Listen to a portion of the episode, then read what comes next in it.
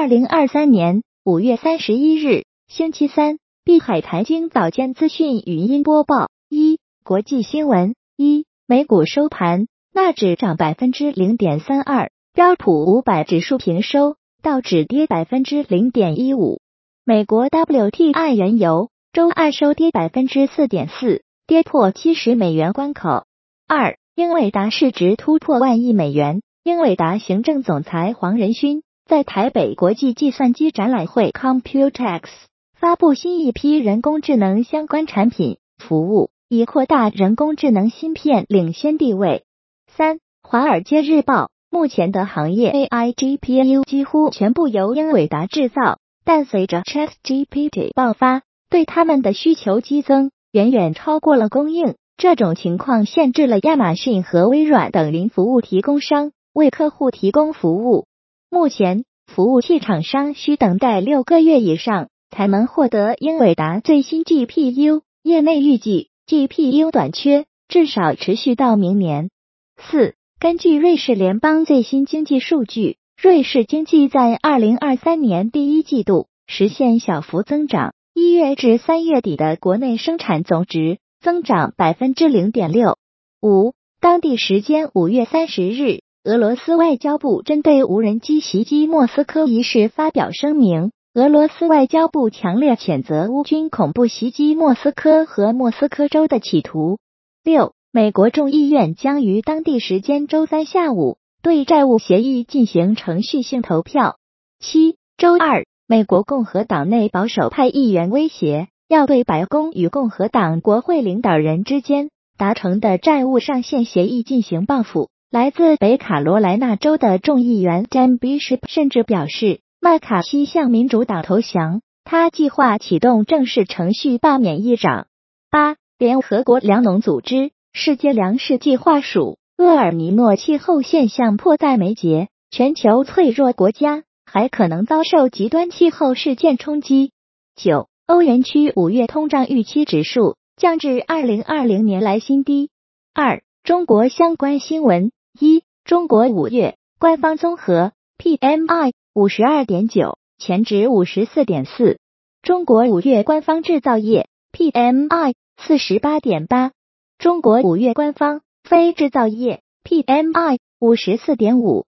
二点二零二二年，上海九十五家民营企业在科创板新增发行上市，占比超七成。三，上海民间投资房地产占比。从“十三五”出的百分之七十七下降至百分之七十一。四、上海支持民间投资与国有资本联合参与重大项目投资建设。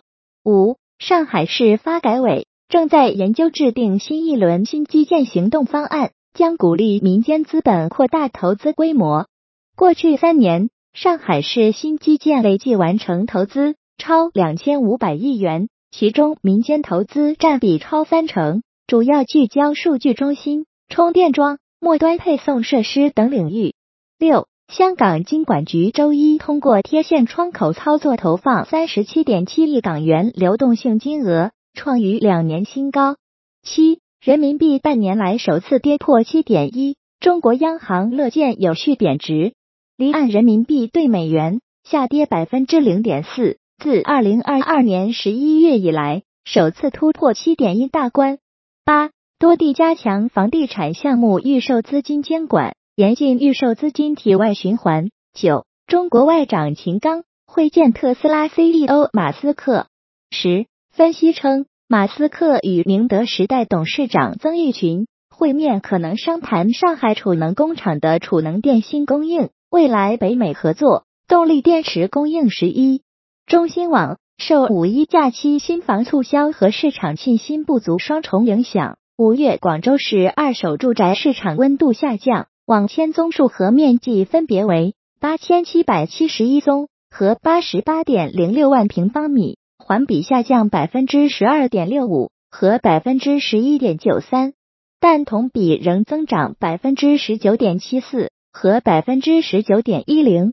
十二中证报。房屋销售市场冷暖不一，直接导致土地市场呈现分化加剧的态势。未来房企在核心城市的拿地意愿将继续提升。相比一线或强二线城市，非热点城市及三四线城市的土地市场恢复仍不太明显。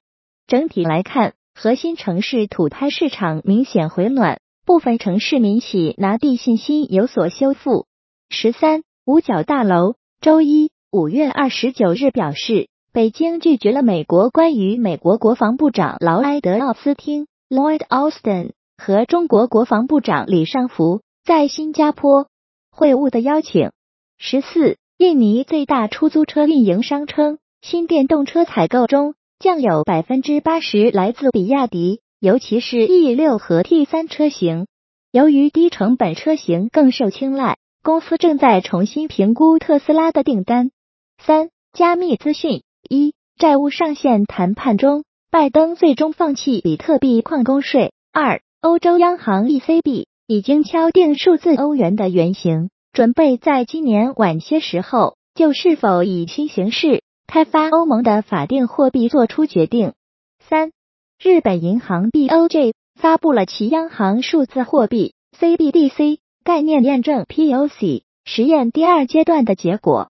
四，彭博社，币安正在探索允许机构客户将交易抵押品存放在银行。